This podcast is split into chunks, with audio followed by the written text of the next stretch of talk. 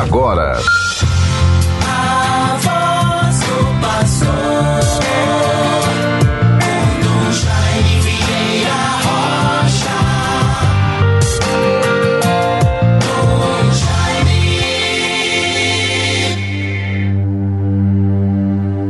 Um menino nasceu para nós, um filho nos foi dado, o poder repousa nos seus ombros. Ele será chamado mensageiro do conselho de Deus. Conforme Isaías capítulo 9, versículo 6.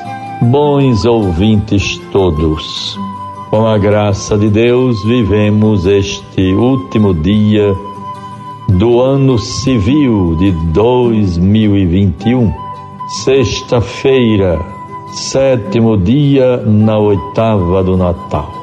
A oitava do Natal significa o nível de solenidade, de celebração dos mistérios da nossa fé dentro da graça do Natal. As grandes festas e solenidades na vida da igreja, elas são celebradas com oitava, significando que durante oito dias celebramos e vivemos, nos alegramos, como se tivéssemos vivendo um único dia. Isto é muito interessante, a oitava do Natal. São oito dias como se representasse um único dia, para assim ressaltar a importância da graça que Deus nos concedeu pela vinda e encarnação do seu Filho Jesus para a salvação de toda a humanidade. Como isto é importante, que Deus nos ajude. Vejam, bons ouvintes, então, neste último dia do ano civil, peçamos a Deus que nos perdoe por tudo que não fomos capazes de fazer e nos abençoe e oriente renovando nossa vida e nossa coragem para vivermos Sua palavra no ano que se inicia. Vejam como é bonito então pedirmos perdão a Deus por tudo que não fomos capazes de fazer, pelas nossas negligências, às vezes pelo nosso pessimismo e também rendamos graças a Deus por todo o bem que conseguimos realizar, vitórias alcançadas, problemas superados, desafios vencidos.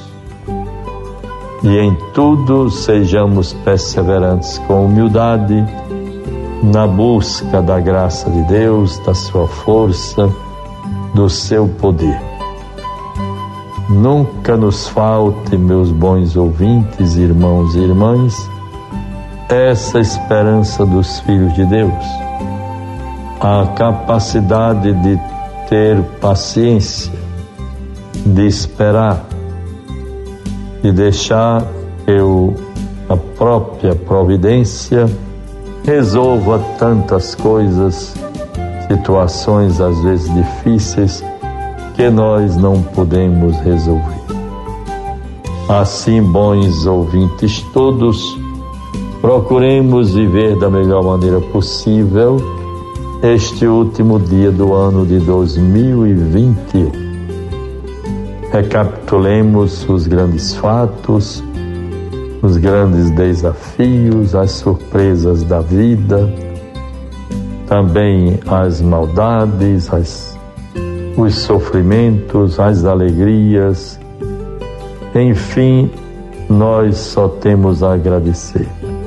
A agradecer por estarmos vivos e assim todos juntos, com entusiasmo, nos recomendando a proteção de Deus, nosso Pai, e da Virgem Santíssima, podermos prosseguir na expectativa de um ano novo melhor. Mais uma vez, repito, o pedido, a oração do Papa Francisco na sua última catequese no dia 29. E o Papa nos diz, de modo tão acertado, tão próprio para este último dia do ano de 2021. Por intercessão de Maria Santíssima, Mãe de Deus e de São José, seu esposo, rezemos para que o próximo ano seja feliz para nós e para todas as pessoas.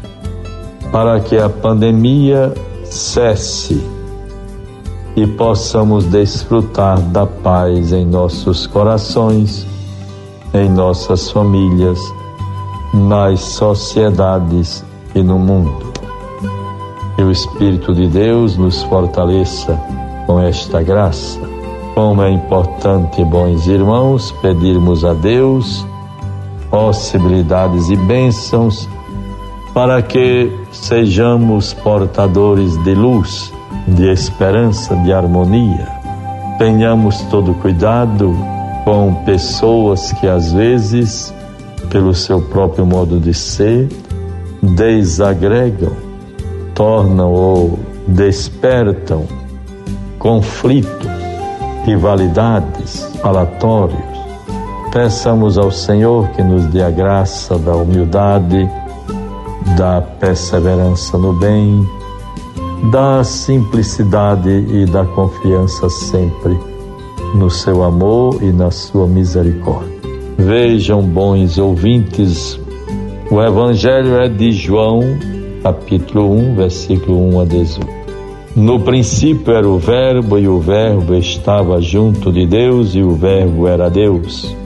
Ele estava no princípio junto de Deus. Tudo foi feito por ele, e sem ele nada foi feito. Nele havia vida, e a vida era a luz dos homens. A luz resplandece nas trevas, e as trevas não a compreenderam. O Verbo era a verdadeira luz que, vindo ao mundo, ilumina todo homem. Estava no mundo e o mundo foi feito por ele, e o mundo não o reconheceu. Veio para o que era seu e os seus não o receberam. Mas se a todos aqueles que o receberam, deu-lhes o poder de se tornarem filhos de Deus. E o Verbo se fez carne e habitou entre nós, e vimos a sua glória, a glória que o Filho único recebeu do seu Pai, cheio de graça e de verdade. Eis aí a palavra de Deus, bons ouvintes. Comentário sobre esse texto do Evangelho. Neste último dia do ano civil, repassamos as palavras tão cheias de significado sobre o nascimento de Jesus há poucos dias. Tudo foi feito por ele e sem ele nada foi feito.